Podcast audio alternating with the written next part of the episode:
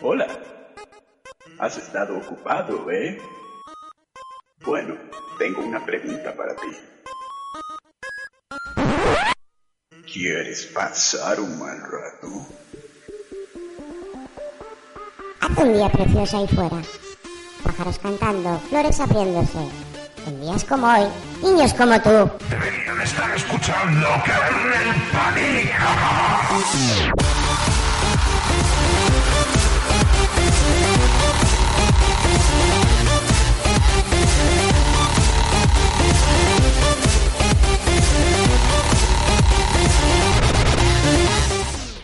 この番組はご覧のスポンサーの提供でお送りしました。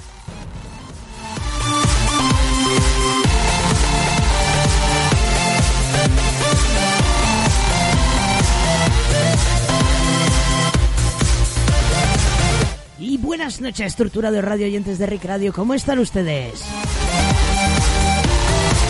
Ya entramos directamente en nuestra séptima temporada aquí en Kernel Panic con este programa que es el primero porque el de la semana pasada no cuenta. ¿Qué tal? ¿Cómo estás, Tiger? ¿Cómo lo llevas? Muy bien, aquí andamos otro día más. Otro día más tú y yo solos aquí en la emisora. Eso es, los más Bueno, fieles. Los más fieles, somos los mejores, es que lo que hay. Y bueno, ¿con qué vamos a empezar a torturar a nuestros radio oyentes este, este nuevo año musicalmente pringoso? Mm. Mm, pues hoy no es asunto musical. Hoy no, hoy no. Hoy no. Hoy no, Pero- hoy hablamos de tecnología. De hecho, debería poner la cabecera de la tecnología esa que tenemos. A ver.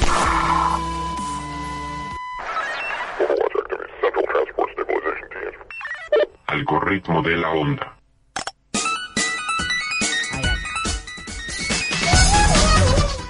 Y bueno, con Nyan Cat de fondo, podemos hablar hoy de las chorradas de internet. Qué bien, qué guay. Ya llevamos, hace poco hicimos un programa sobre redes sociales y hoy queríamos hablar, mm, bueno, teníamos desde hace mucho tiempo en, en, la, en la bandeja de entrada, pues hablar de Reddit, que es una... Es un foro más que una red social, pero bueno, todos son red- redes sociales hoy en día, eso ya lo vimos cuando hablamos de ello. Y bueno, aparte de, aparte de mm, este asunto, pasó otra cosa. Veréis, a ver. El gremio de programadores, al que tristemente pertenezco, tiene sus propias polémicas, que el resto del mundo a veces no entiende y tal. Pero bueno, a comienzos del mes de enero, un desarrollador muy popular de nuestro mundillo open source, Mark Squires, fue baneado de GitHub, que si no sabéis lo que es, es el servicio de repositorios de código fuente en la nube más famoso que hay y que actualmente es propiedad de Microsoft. Y se me acaba el fondo. Eh, bueno, pues eh, esta cosa, este... Ay, me fondo todo el rato. Ay, que repita. Bueno, pues fue baneado de GitHub y perdió el acceso a todas sus cuentas. ¿El motivo? Eh, cambiar dos bibliotecas creadas por él mismo a una versión diferente. Las dos bli- bibliotecas cambiadas son utilizadas por muchísimas personas y empresas y se llaman Colors y Faker. Además de abrir el debate de sobre cómo grandes empresas están lucrando de manera intensiva aprovechándose de las librerías open source hechas de manera gratuita por la comunidad, Marak también quiso recordarnos la importancia de una figura muy amada en el mundillo de la programación. Él cambió el archivo readme de faker.js con una nueva descripción que dice ¿Qué pasó realmente con Aaron Swartz? Y bueno, de Aaron Swartz hemos decidido entonces hablar en esta primera parte del programa, porque aparte de que fue quizá no fundador, pero sí uno de los principales aportadores de, Reddit y creador en gran parte de su código fuente, pues también viene de bien de vez en cuando recordar grandes figuras de lo que es el Internet y sin el cual Internet no sería como, como es hoy en día. Y bueno, pues eso, que ya están a punto de cumplirse 20 años desde un fatídico suceso que veremos a continuación. Así que, pues bueno, antes de volver a escuchar otra vez el Nyan Cat, vamos a ir pasando a la primera canción que vamos a poner esta noche, que es una canción que tiene mucho que ver con la forma de pensar de Aaron Swartz y con este apoyo explícito e implícito que tiene hacia la piratería. Esta canción es de un grupo que del que vais a oír hablar muy a menudo y vais a oír hablar en Kernel Music, pero de momento os vamos abriendo la boca con la canción Free MP, Im- MP3 o Free MP3 de Dubiosa Collective. Vamos a escucharla.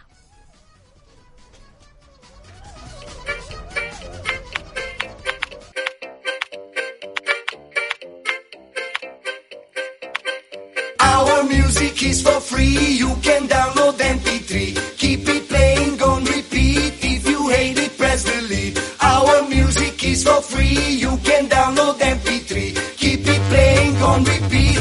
If you hate it, press delete can say it, see it, share it, blink it, stream it, we don't pay. Blink and say it, see it, share it, blink it, stream it by the bay. Blink and say it, see it, share it, blink it, stream it, we don't pay. Blink and say it, see it, share it, blink it, stream it by the bay. Copyright murder!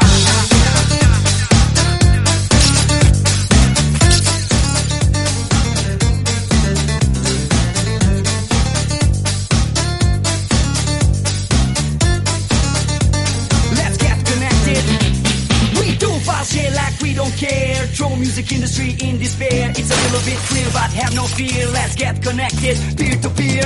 We don't give a shit about a copyright law. We take it from the rich and give it to the poor like a high-speed internet Robin Hoods. Pirates can go file share wood. You can find anything if you seek. Government secrets from WikiLeaks. Images of naked celebrities and Jamie Oliver recipes. Doesn't really where you're coming from. From Barack Obama to Kim.com. Everybody downloads pornography and dubios are collective MP3s. Our music is for free. You can download MP3. Keep it playing on repeat. If you hate it, press delete. Our music is for free.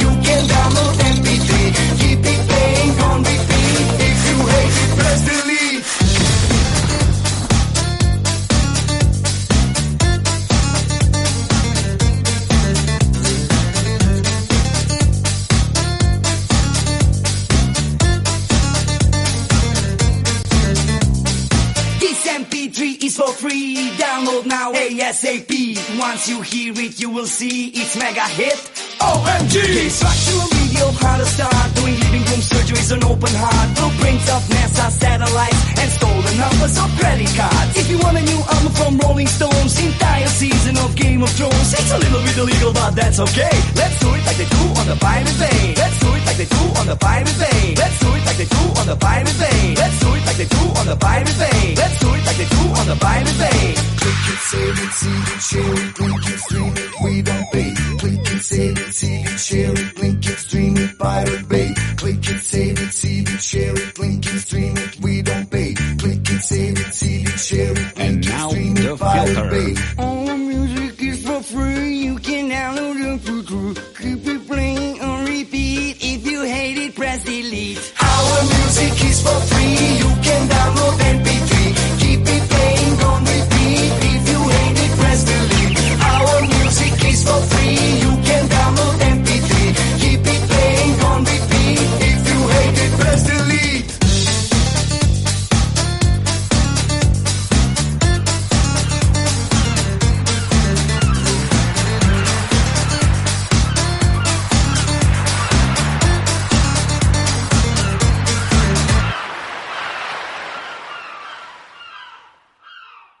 ...107.5... La próxima tortura.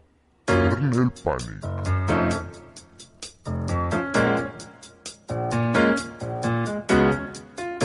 Bueno, bueno. ¿Cuántos de aquí conocen quién? Ah, Aaron, Aaron Swartz. Solo yo, ¿no? no sabéis quién es, ¿no? No. No, no sabemos quién es, profe, dinos quién es. dinos ¿Quién es? ¿Quién es? Aaron Swartz es mm, mal llamado, am, por así decirlo, el hijo de Internet. que bueno, mal llamado, yo no sé si es mal, es una mala definición. La verdad es que es un mu- bueno, debería hablar en pasado. Era un muchacho que, que tuvo mucho que ver con, con- con- con formular la red tal como es hoy en día y también con algunas cosas que la red todavía no ha conseguido archivar como objetivos. Y sobre todo el acceso libre al conocimiento. Yo eh, conocí a Aaron Swartz muy tarde, cuando ya, cuando ya estaban pasando los sucesos, mm, pues eso, relativos a su muerte, porque este muchacho se suicidó a los 26 años. Y bueno, pues la verdad es que quedé alucinada. Hay un documental que se llama Aaron Swartz, el hijo de Internet, que recomiendo de corazón. Lo he visto por lo menos unas 10 veces, yo creo, Wow. y todas ellas he llorado. Oh. O sea, en todos. es un poco triste, la verdad, el documental. Pero bueno, vamos a lo que vamos. ¿Quién es Aaron Swartz o quién fue Aaron Swartz? Aaron Swartz eh, fue el hijo de Susan y Robert Swartz y nació en Highland Park, Illinois, que es un suburbio de Chicago, siendo el mayor de tres hermanos. Su padre, que había fundado la empresa de software Mark Williams Company, eh, hizo que Aaron se interesara por el, estudio de computadoras, la programación, Internet y la cultura de Internet desde muy temprana edad. Bueno, vamos a hablar. Para, para empezar hay que tener en cuenta que Aaron era un genio. O sea, es un chico que con tres años aprendió a leer por su cuenta. Dios. Esto se ve en el documental porque hay cortes de cómo, pues cómo habla el niño y tal. Eh, se hizo en colaboración con su familia y claro, su familia facilitó a, la gente que hizo el documental pues un montón de vídeos caseros en los que vemos a un Aaron de tres añitos leyendo el abecedario al revés sin ningún problema. Bueno, flipante el niño. Además estaba muy, muy interesado en lo que es la enseñanza. Ya desde temprana edad.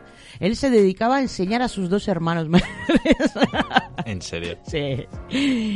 Le encantaba explicar cosas y contar cosas y... Bueno, ahí ya se notaba que era un cerebro privilegiado. Como dije, eh, empezó a, a programar desde muy temprana edad también.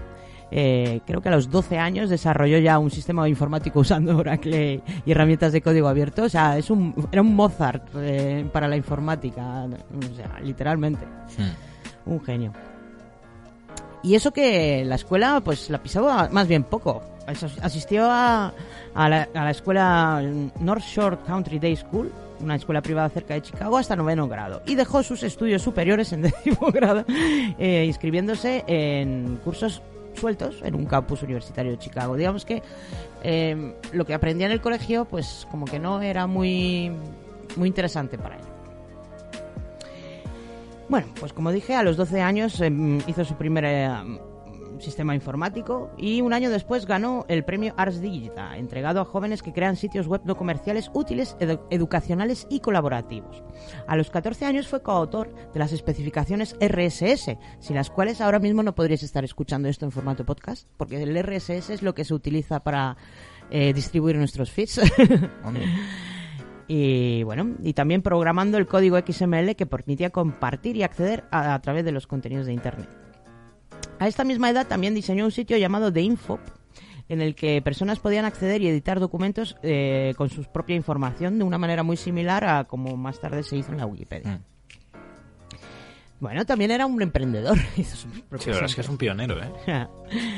Cuando asistía a la Universidad de Stanford, durante su primer año de estudio participó en el primer Summer Founds Program, una aceleradora de startups y combinator, con el propósito de trabajar en una startup llamada Infogami, de la que hablaremos también un poquito en la segunda parte del programa, porque fue Infogami la que se mezcló con, con la idea que tenían los, em, los fundadores de, de Reddit. Y digamos que Infogami es como una parte de Reddit, ¿de acuerdo? Esta eh, fue diseñada como un sistema de gestión de contenidos flexible para permitir la creación de sitios web sofisticados y visualmente atractivos, o una forma de semántica wiki para datos estructurados. Después de trabajar en Infogami con, su cofundador Simon Carleston durante el verano de 2005, optó, optó, digo, Aaron no, optó por no re- regresar a Stanford, eligiendo en su lugar continuar con el desarrollo y la búsqueda de financiación para su pequeña empresa. Bueno, pues em, aquí hay muchas cosas que son un poco pesadas, así que no os las cuento. Mm, lo interesante eh, de todo esto fue eh, primero eh, sus colaboraciones con grandes, grandes cerebros, grandes em, nombres dentro del mundo del desarrollo. Vamos a ver dónde tengo yo esta información. Ah, mm, mm, mm, mm. Esto es la argita. Bueno, fue formado. vamos a ver dónde lo tengo, por aquí. La verdad es que ese tío se supo mover, ¿eh? Bueno, no lo sé, quizá, quizá es posible que se supiera mover, pero vamos, como no acabo de demasiado bien. Bueno, también es verdad. Bueno, desde sus inicios en el mundo de la programación demostró un gran apoyo y sustento a la iniciativa del software libre, contribuyendo a diferentes proyectos y apoyando causas eh, como las de la ONG Creative Commons. De hecho, fue el redactor de sus bases. Eh, No sé si habéis has oído hablar de Creative Commons, que es un Sí. tipo de licencia de acceso libre. Pues él trabajaba con la esperanza de que los contenidos generados por las personas sirvieran para disponer de un acceso más libre a la información, fom- fomentando la compartición del conocimiento con el objetivo eh, final de fomentar la creatividad y el juicio crítico en la sociedad. Durante los primeros años del siglo, del siglo XXI colaboró estrechamente con Lawrence Lessig, cofundador de Creative Commons, y a lo largo de su vida el activismo y la acción política de Aaron estuvieron enfocados en luchar contra los derechos de autor y las patentes, especialmente aquellos que ya habían sido costeados por parte de las administraciones públicas. Como era el caso de los artículos específicos generados, eh, científicos generados por las universidades y los proyectos de investigación. Por ello, durante el año 2008, escribió lo que él denominó como la guerrilla del acceso libre, The Open Access Manifesto Guerrilla. Aquí os voy a leer un poquito. Es, un, es una página, ¿vale? Pero es para que os, mm, os pispéis de una manera así más en profundidad de que, cuáles serán sus ideas. Dice, la información es poder, pero como todo poder, hay algunos que quieren quedárselo para sí mismos. La herencia científica y cultural completa del mundo, publicada por siglos en libros y revistas, está siendo cada vez más digitalizada y cerrada por un puñado de corporaciones privadas. ¿Quieres leer los papers que incluyen los resultados más famosos de las ciencias? Pues tendrás que enviar enormes cantidades a editoriales como Reed Elsevier. Hay aquellos que luchan para cambiar esto. El movimiento por el acceso abierto ha peleado valientemente para asegurar que los científicos no entreguen sus derechos de autor y en lugar de ello se aseguren de que su trabajo sea publicado en Internet, bajo términos que permitan a cualquiera acceder al mismo. Pero, incluso bajo el mejor de los escenarios, su trabajo solo aplicará para aquellas cosas publicadas en el futuro. Todo hasta este momento, todo lo escrito hasta este momento se habría perdido. Este es un precio demasiado alto para pagar. ¿Forzar a los académicos a pagar dinero para leer el trabajo de sus colegas? ¿Escanear bibliotecas completas pero solo permitir a la gente de Google leerlas? ¿Proveer artículos científicos a aquellas universidades de élite en el primer mundo pero no a los niños del sur global? Eso es indignante e inaceptable. Estoy de acuerdo, dicen muchos, pero ¿qué podemos hacer? Las compañías que tienen los derechos de autor generan enormes cantidades de dinero cobrando por el acceso y es perfectamente legal. No hay nada que podamos hacer para detenerlos. Pero hay algo que sí que podemos hacer y ya se ha estado haciendo. Podemos pelear. Aquellos con acceso a estos recursos, estudiantes, bibliotecarios, científicos, se les ha entregado un privilegio. Pueden alimentarse de este banquete del conocimiento mientras el resto del mundo se queda fuera, pero eh, realmente, moralmente no pueden mantener este privilegio solo para ellos. Tienen el deber de compartirlo con el mundo y lo han estado haciendo, compartiendo contraseñas con colegas, llenando los requerimientos de descargas para amigos, etcétera, etcétera. Mientras tanto, aquellos que se han quedado afuera no están parados ociosamente. Se han estado escabullendo por los agujeros y trepando sobre las cercas, liberando la información cerrada por las editoriales y las han compartido con sus amigos. Pero toda esta acción ocurre en la oscuridad, escondida bajo tierra. Es el llamado robo o piratería. Como si compartir la riqueza del conocimiento fuera el equivalente moral a asaltar un barco y asesinar a su tripulación. Compartir no es inmoral, es un imperativo moral. Solo aquellos cegados por la avaricia rechazarían dejar que un amigo haga una copia. Las grandes corporaciones, por supuesto, están cegadas por esta misma avaricia. Las leyes bajo las cuales operen, operan lo requieren. Sus accionistas se rebelarían ante otra cosa.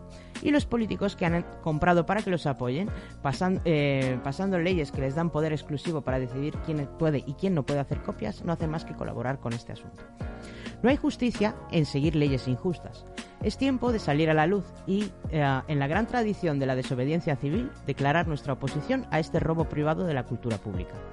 Necesitamos tomar la información, donde sea que esté almacenada, hacer nuestras copias y compartirlas con el mundo. Necesitamos tomar las cosas que estén sin copyright y añadirlas a un archivo. Necesitamos comprar bases de datos secretas y ponerlas en la red.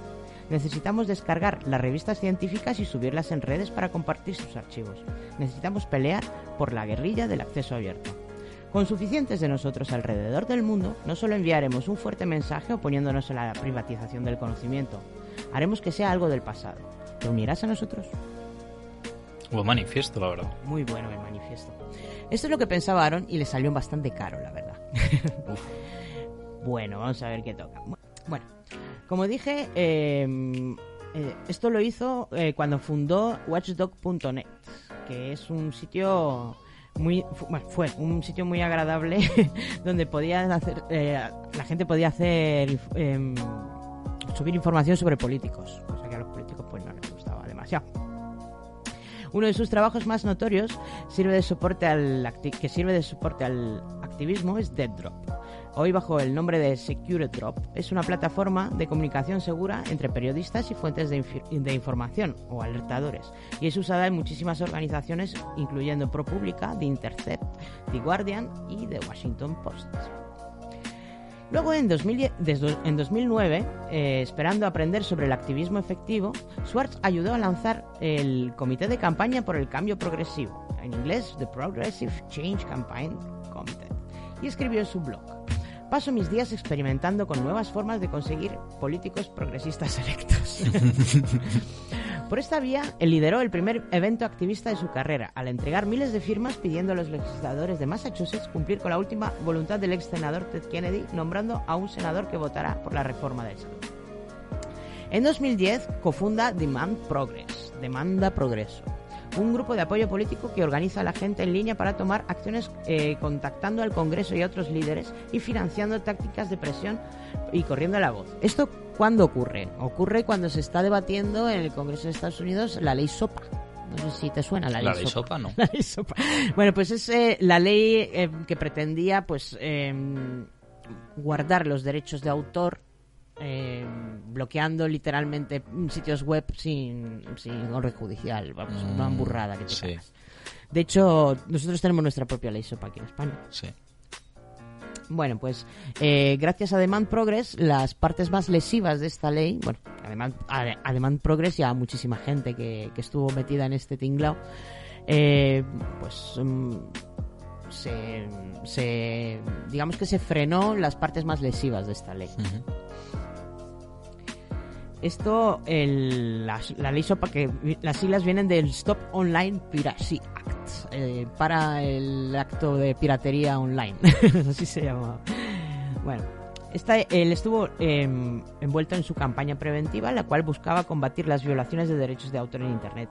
Fue criticada porque facilitaba para el gobierno de los Estados Unidos la clausura de sitios web acusados de violar derechos de autor y hubiera situado cargas intolerables para los proveedores de Internet.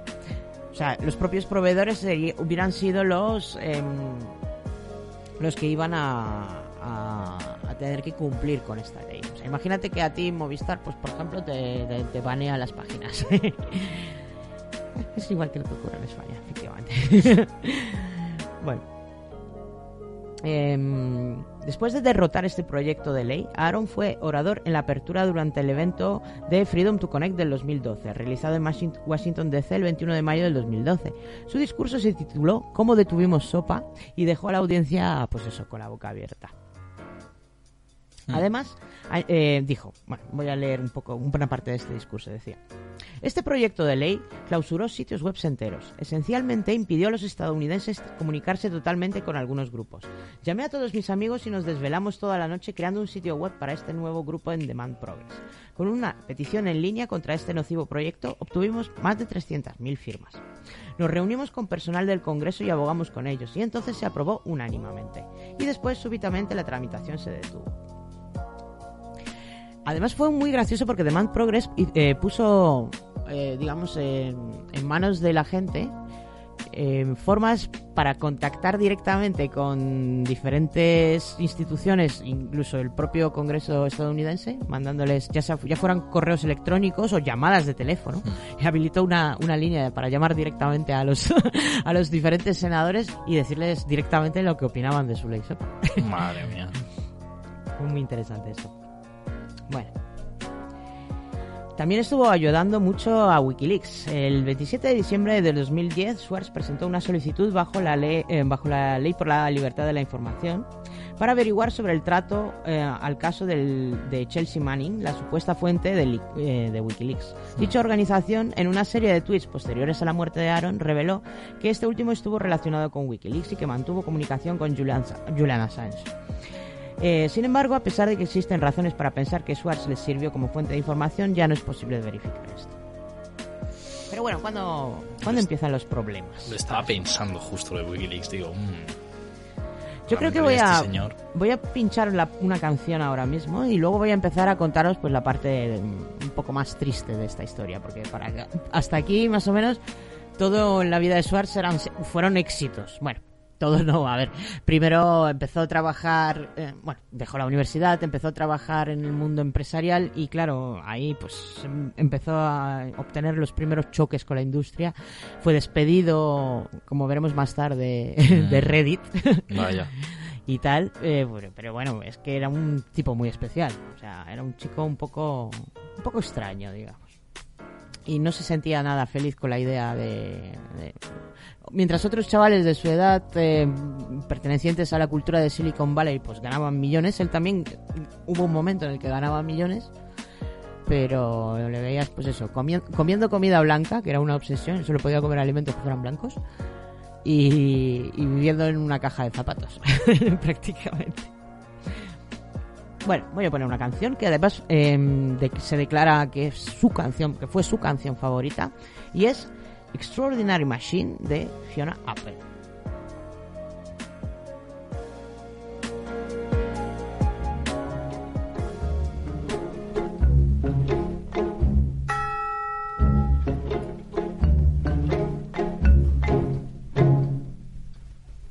I certainly haven't been shopping for any new shoes.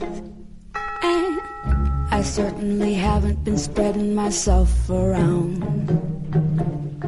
I still only travel by foot, and by foot it's a slow climb. But I'm good at being uncomfortable, so I can't stop changing all the time.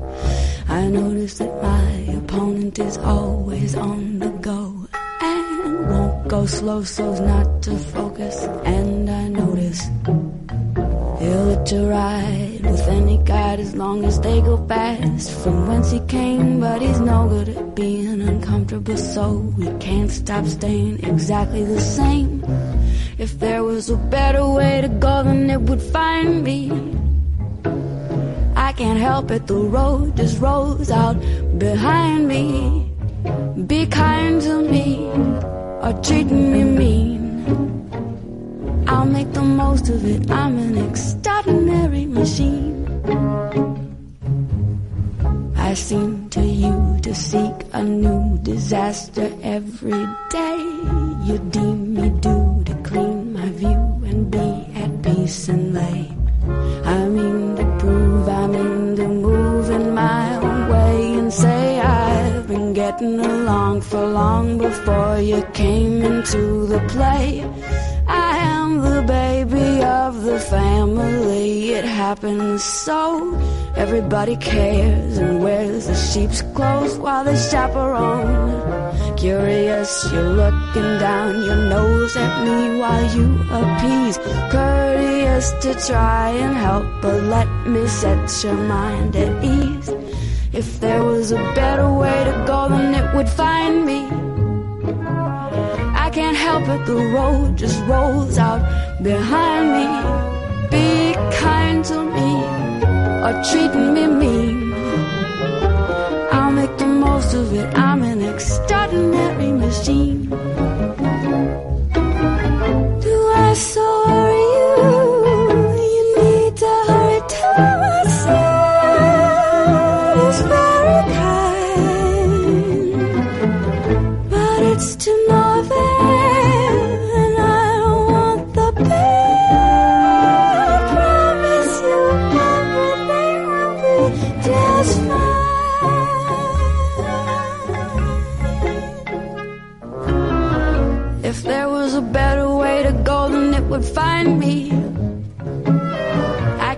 it, the road just rolls out behind me. Be kind to me or treat me mean. I'll make the most of it. I'm an extraordinary machine. If there was a better way to go, then it would find me. I can't help it, the road just rolls out behind me. Be kind to me or treat me an extraordinary machine.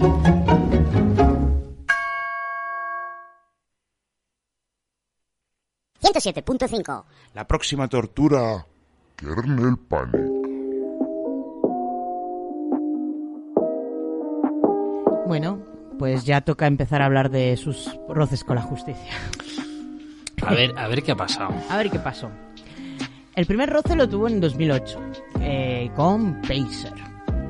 En 2008 Schwartz se descarga cerca de 2,7 millones de documentos de la Corte Federal de los Estados Unidos eh, alojados en la base de datos llamada Acceso Público al Registro Electrónico de la Corte o Public Access of uh, Court Electronic Records o PACER.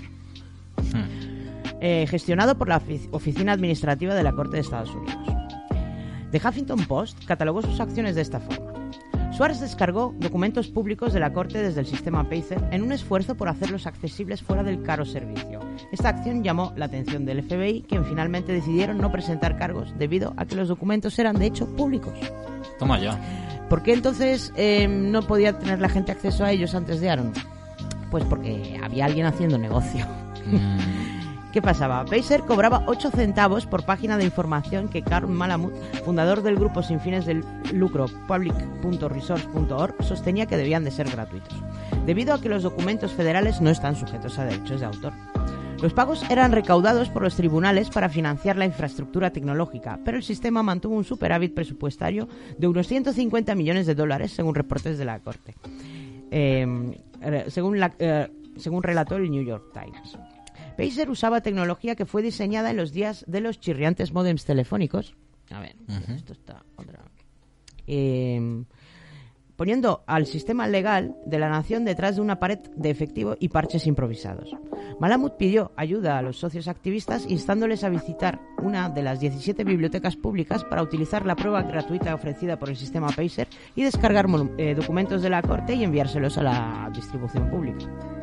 Después de, leer el llamado de Malamud, Schwartz usó eh, Perl, que es un lenguaje de programación eh, y que funciona en los servidores en nube de Amazon, para descargar estos documentos usando las credenciales pertenecientes a una biblioteca pública de Sacramento.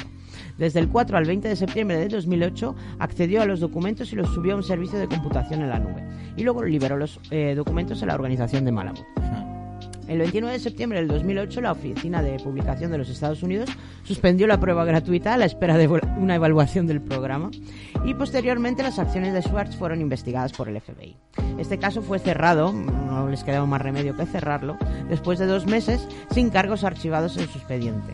Aaron se enteró de los detalles de su investigación como resultado de la presentación de una solicitud de FOIA al FBI y describió su respuesta como el usual desastre de confusiones que muestra la carencia de sentido del humor del FBI. Joder. Pacer aún cobra por cada página, pero los clientes que utilizan Firefox tienen la opción de guardar los documentos para acceso público con un complemento llamado Recap. Mm. Este es un homenaje a, en un homenaje a Aaron, a Aaron Swartz. Malamud recordó su trabajo con Pacer. Trajeron millones de registros de la Corte del Distrito de Estados Unidos detrás del muro de pago y los encontraron llenos de violaciones a la privacidad, incluyendo registros médicos y nombres de niños menores e informantes confidenciales. Esta es la segunda razón por la que no querían que estos documentos trascendieran a la luz pública. Vaya. No solamente por el negocio, también porque algunos documentos eran muy comprometedores. Pero bueno, eran públicos. Esto simplemente era facilitar al- a la gente su acceso. Sí. En fin. Esto, digamos que fue el primer roce y no tuvo mayores consecuencias para Aaron, salvo quizá pegarle un buen susto. Digamos que su familia empezó a, ser- a, a- a encontrarse con extraños coches oscuros en, la, en su calle, en las cuales había extraños personajes con trajes de a lo Men in Black, pues vigilándolos y tal. Pero bueno, ¿cuándo fue, ¿cuándo fue, por así decirlo, el desastre? ¿Cuándo ocurrió el desastre? El desastre ocurrió con G-Store. G-Store, que si no lo sabéis, es, pues eso, un- una base de datos de documentos científicos. El martes 19 de julio del 2011, como consecuencia de las descargas de documentos académicos, reseñas y publicaciones protegidas esta vez sí por derechos de autor y propiedades de Gistor, eh, Aaron Swartz fue acusado de haber utilizado un script para descargar dicha documentación y, de acuerdo con la denuncia, compartirlos en sitios de descargas. Para esto, además, eh, fue muy listo porque se, se hizo, uso del acceso libre a JSTOR que tiene la Universidad de Massachusetts, el MIT. Y bueno, pues ¿qué es lo que hizo este muchacho? Se fue a, a los sótanos del MIT.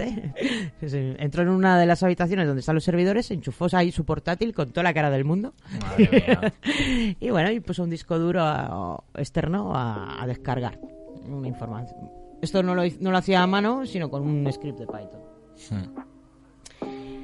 Bueno, pues em, las autoridades, digamos que... Es que lo hizo de, forma tan cantosa que como que no le pareciera... No pareciera que estuviera haciendo algo malo realmente. Se coló ahí, enchufó el ordenador y tal. Y por supuesto los del MIT pues se dieron cuenta enseguida de lo que estaba pasando, llamaron a la policía. Esto es una de las cosas que también pues, se le reprocha mucho al MIT, porque va un poco contra su política en general de apoyo al hacktivismo y a la cultura hacker. Vaya. Y en este caso decidieron mantenerse neutrales. No sé, mm, hay gente de todo tipo y supongo que G-Store, que tiene muchísimos intereses económicos, pues muchas veces va de la mano con, con ciertas... Bueno, no, no sé si llamarlo porque no tengo pruebas, pero tampoco tengo dudas de que hubo sobornos por medio. Puede ser. Puede ser, puede ser. Bueno. em, lo gracioso del asunto, como decía, era que el FBI, en vez de. Cuando llegó, cuando llegó al sitio, cuando llegó al, so- al famoso sótano y vio el ordenador ahí, en vez de desenchufarlo, de- decidieron dejar las cosas como estaban y enchufar las cámaras para que pudiera ser, eh, digamos, pillado en el acto, Sí. o- porque él tenía que bajar cada X tiempo a cambiar el- un disco duro por otro. Se llenaba eso muy rápidamente. El- la noche del 6 de enero del 2011, Schwartz fue arrestado cerca del campus de Harvard por el Departamento de Policía del Instituto Tecnológico de Massachusetts, que tiene su propio departamento de policía, fíjate, junto a un agente del Servicio Secreto de los Estados Unidos. Y fue procesado en la Corte del Distrito de Cambridge por los cargos de irrupción en la propiedad con intención de cometer un acto ilícito. El 11 de julio de 2011 fue acusado por un gran jurado federal bajo los cargos de fraude electrónico, fraude informático, entrada ilegal e imprudente a un ordenador protegido y daños. Daños. Daños en general. El 17 de noviembre del 2011 fue acusado eh, por el gran jurado de la Corte Federal eh, de la Corte Suprema del Condado de Middlesex bajo los cargos de irrupción en la propiedad, hurto mayor y acceso no autorizado a una red informática. El 16 de septiembre, la Fiscalía Estatal informó que desestimarían las dos causas originales. Los cargos señalados en la acusación del 17 de noviembre fueron desestimadas el 8 de marzo del 2012. Y de acuerdo a un vocero de la Fiscalía del Condado de Middlesex, los cargos estatales fueron desestimados para dar paso a una persecución federal a mayor escala, liderada por eh, Stephen Heyman y apoyada por evidencias de carácter circunstancial proporcionadas por el agente de servicio secreto Michael Pickett. Es decir, em, los primeros cargos, mm, que no eran demasiado graves, demasiado serios, fueron suspendidos para poder dar eh, lugar a una, a una investigación más en profundidad, por así decirlo. ¿Qué, a, qué, ¿A qué venía todo esto? Pues venía que principalmente eh, querían hacer de su caso un, pues un, em, un aviso a navegantes, más que nada.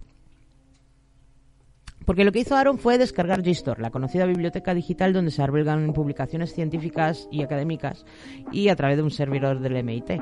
Lo que solamente tenía que costarle unas, pen- unas cuantas penalizaciones, una multa quizás, quizás que le retiraran el acceso a dicha biblioteca y tal. Pero bueno, em, no sé, no se sabe a, cien- a ciencia cierta con qué intención Aaron descargó todos estos artículos. Eh, de hecho, la forma en que lo hizo parece tan despreocupada hasta cierto punto que que vamos, que dejabas ahí su computadora conectada. Pero em, justamente em, es que mm, vamos a ver, también había había voces que decían que es posible que estuviera haciendo esto solamente porque quería alimentar una base de, de datos para su propia investigación con respecto a asuntos de sociología y tal, pero esto realmente no llegó a ningún a ningún lugar. Vamos, que el caso ha sido analizado desde muchos puntos de vista. Al final, eh, estos documentos no, no han salido a la luz pública. Realmente no se llegó a hacer ningún mal, porque fue pillado en el acto. Pero bueno, eh, lo, que, lo que pasó es que el- los cargos a los que a los que se enfrentó fueron 50 años de prisión, además de una multa de 4 millones de dólares. ¿Qué En serio, por descargar por descargar documentos científicos. Esto, a estos cargos se le- más tarde se le sumaron otros nueve, es decir, un total de 13 acusaciones. Simplemente eh, era una, una persecución desmedida y focalizada en dejar un precedente en el caso de Aaron. Y bueno, Qué po- fuerte. Sí, ¿verdad? Parece una, caja, una caza de brujas. Efectivamente. Y bueno, ¿esto a, a qué llevó? Pues llevó... Vamos, ya, ya os he dicho que Aaron era un muchacho un poco especial, que tenía sus, un, poquito maniático y tal. Pero bueno, eh, tampoco, tampoco se podría decir que fuera tendente a la depresión ni nada de esto. Es un poco extraño lo que ocurrió, pero bueno. Para mí, esto ya es opinión particular, eh, fue, fue el caso, eh, eh, un caso más que claro de le suicidaron. Le suicidaron, le exacto. suicidaron. Eh, se acabó ahorcando en su, en su cuarto y, y bueno, y el mundo perdió una gran mente y el mundo perdió una buenísima persona también. Es muy, muy, muy emotivo lo que, lo que escribió.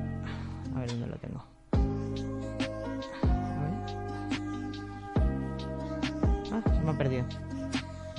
Lo que escribieron grandes voces de, de, lo que es el mundo de la informática sobre, sobre él después de su muerte. Este, por ejemplo, es Valentín Muro. Dijo.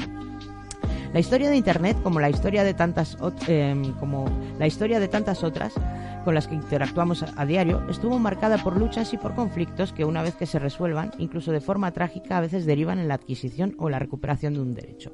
Y el costo que tuvo este suceso muchas veces queda olvidado. A Aaron Swartz lo recordaremos justamente por su triste y temprana muerte a principios del 2013, luego de una muy feroz persecución por parte del gobierno estadounidense a partir de su activismo eh, para recuperar de las garras de lo privado aquello que pertenecía al dominio público.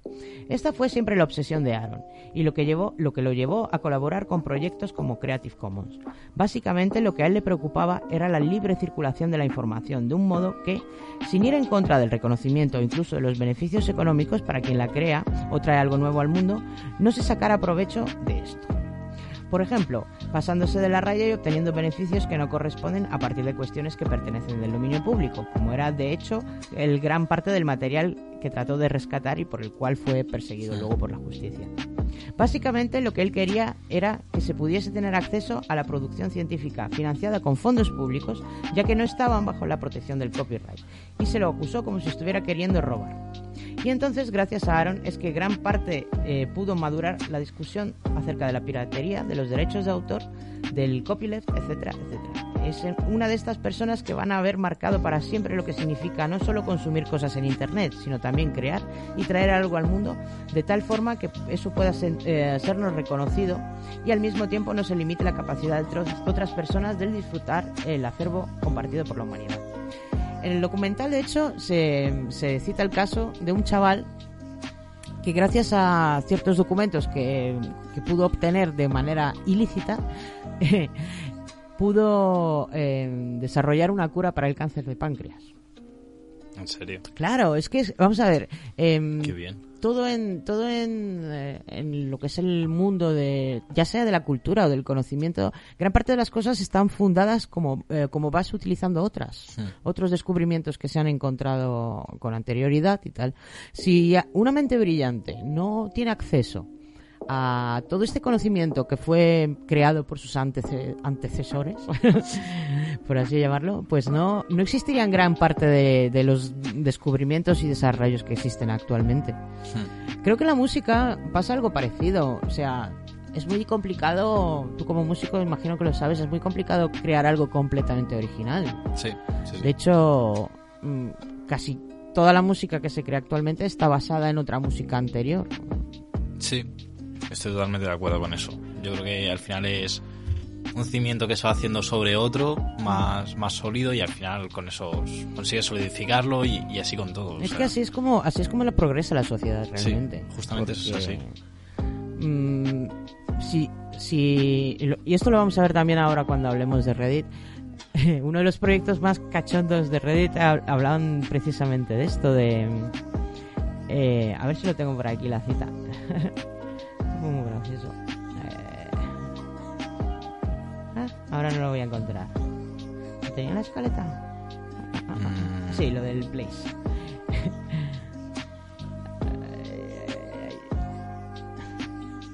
Decía algo así como... Bueno, no lo encuentro ahora, luego lo busco.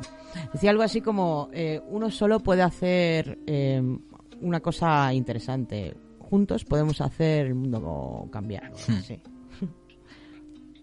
Pero bueno.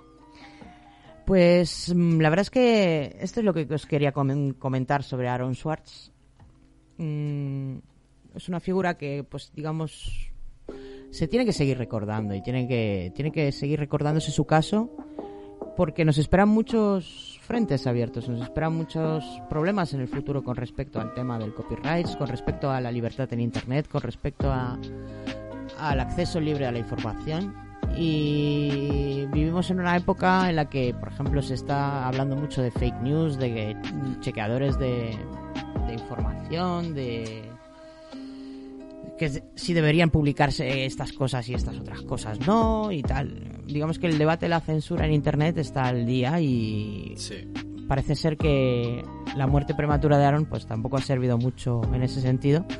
Por eso hay que, hay que recordarlo. Y esto que hizo este desarrollador que os contaba al principio, pues me parece un- una iniciativa muy interesante.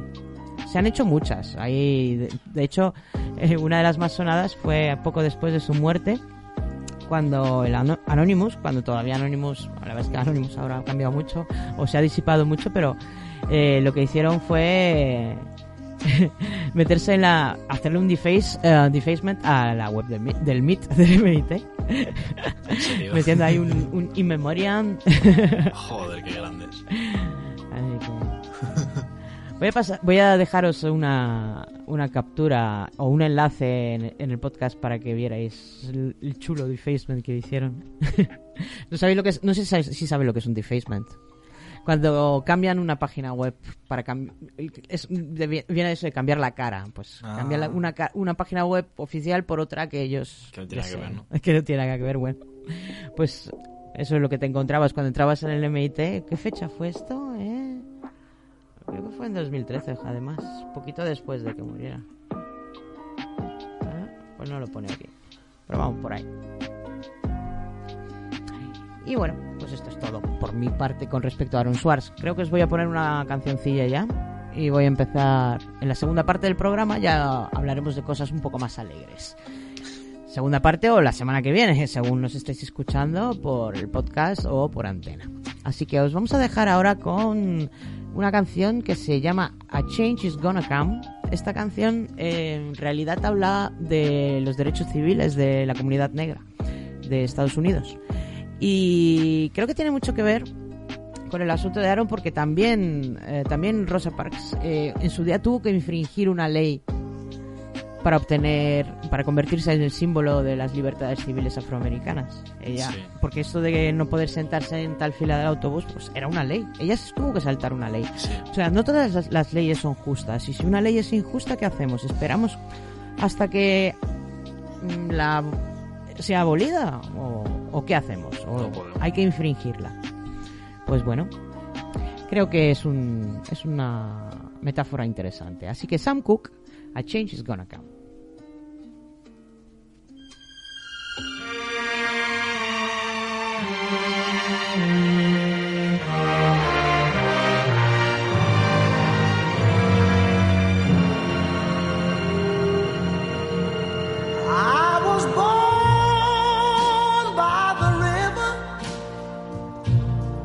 In a little tent. Oh, and just like the river, I've been running ever since.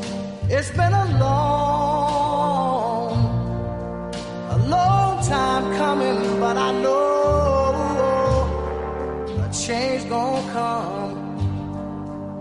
Oh, yes, it will. It's been too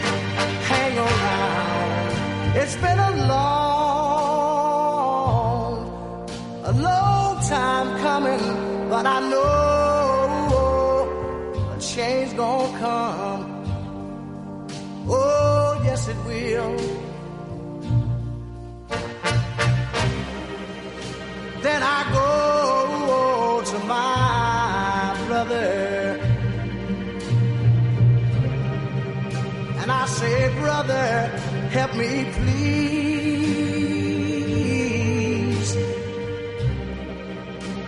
But he winds up knocking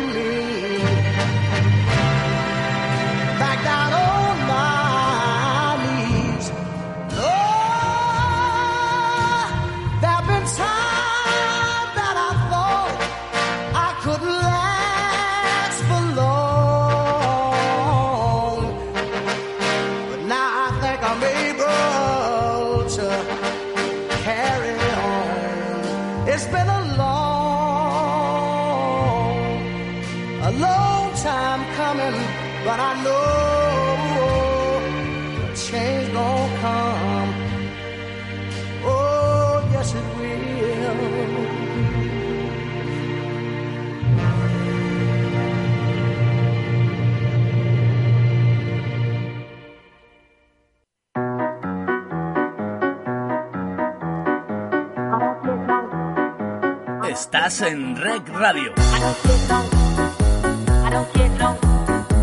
Rec Radio. La radio en positivo.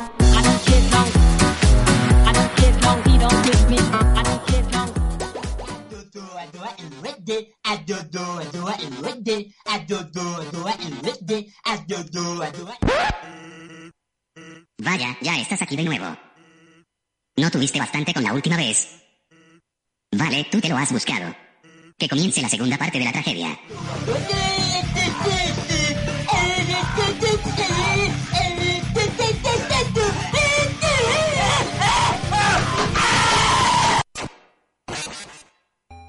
Maldita justicia poética.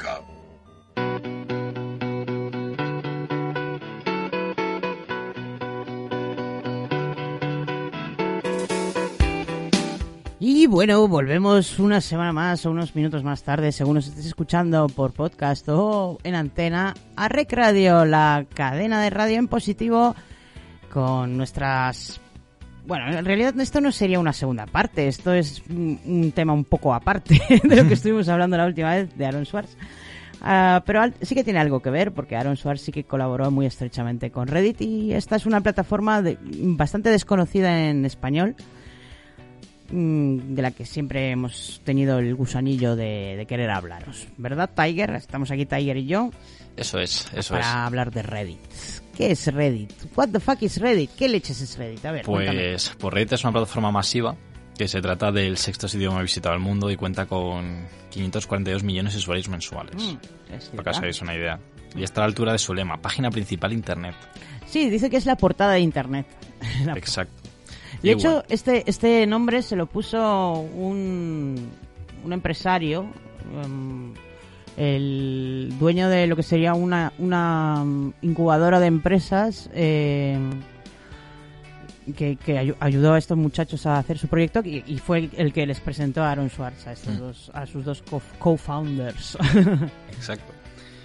Y pues bueno, así siguiendo hablando de Reddit, pues Reddit es una es un agregador de contenido determinado por la comunidad y hablamos de una plataforma social en la que los usuarios envían publicaciones de otros usuarios para votar a favor o en contra según sus preferencias. es un foro, Es un foro, sí. es un foro. Si una publicación recibe muchos votos, pues una clasificación de Reddit y pues más gente la ve. Al final, por ejemplo, a principio del año pasado creo que hubo un dilema de que si el botón de, de arriba era naranja o rojo. Y es bueno, muy importante el color del botón. eso genera una guerra intensita durante unos meses. Sí, esto eh, Reddit nos recuerda mucho, mm, o bastante por lo menos, a, a 4chan, en muchos sentidos. En el sentido de que también es un foro, aunque no sea un, un tablero de imágenes, es un foro-foro. Eh, en el sentido de que la gente pues más o menos es bastante libre para publicar lo que quiera. Eh, no necesitas registrarte para, para leer, pero sí para escribir. No eres del todo anónimo, no es como 4chan en ese sentido. Pero sí que la gente habla con bastante libertad ahí. Eso es, eso es. Se recibe votos a la baja, su- eh, tu visibilidad se reduce rápidamente y desaparece a la vista de la mayoría de los usuarios. Reddit se divide en subcomunidades o subreddits y cualquier usuario puede crear un subreddit sobre cualquier tema, ya sea un asunto general. Cualquier como- usuario no, necesitas tener puntos de karma. Exactamente, luego hablaremos de estas características como el karma, el premium y tal. Y bueno, cada subreddit pasa a, la forma, eh, pasa a formar parte de la lista completa de envíos de Reddit, lo cual significa que una publicación en cualquier subreddit, a menos que sea privada, puede llegar a la, a la página principal del sitio web. Y cada subreddit atiende a diferentes conjuntos de reglas y bueno, Sí, esto es muy importante. Digamos que eh, uno de los grandes problemas en estos foros es la regulación de los mismos. exactamente. Y Reddit siempre ha sido una compañía pequeña. Eh, incluso en su, en su- en su mejor época sigue siendo una compañía muy pequeña, eh, con muy pocos trabajadores me refiero. Por lo tanto ha optado por la autorregulación. O Hmm. sea, sé que sean los propios usuarios los que regulen la plataforma de cierta manera.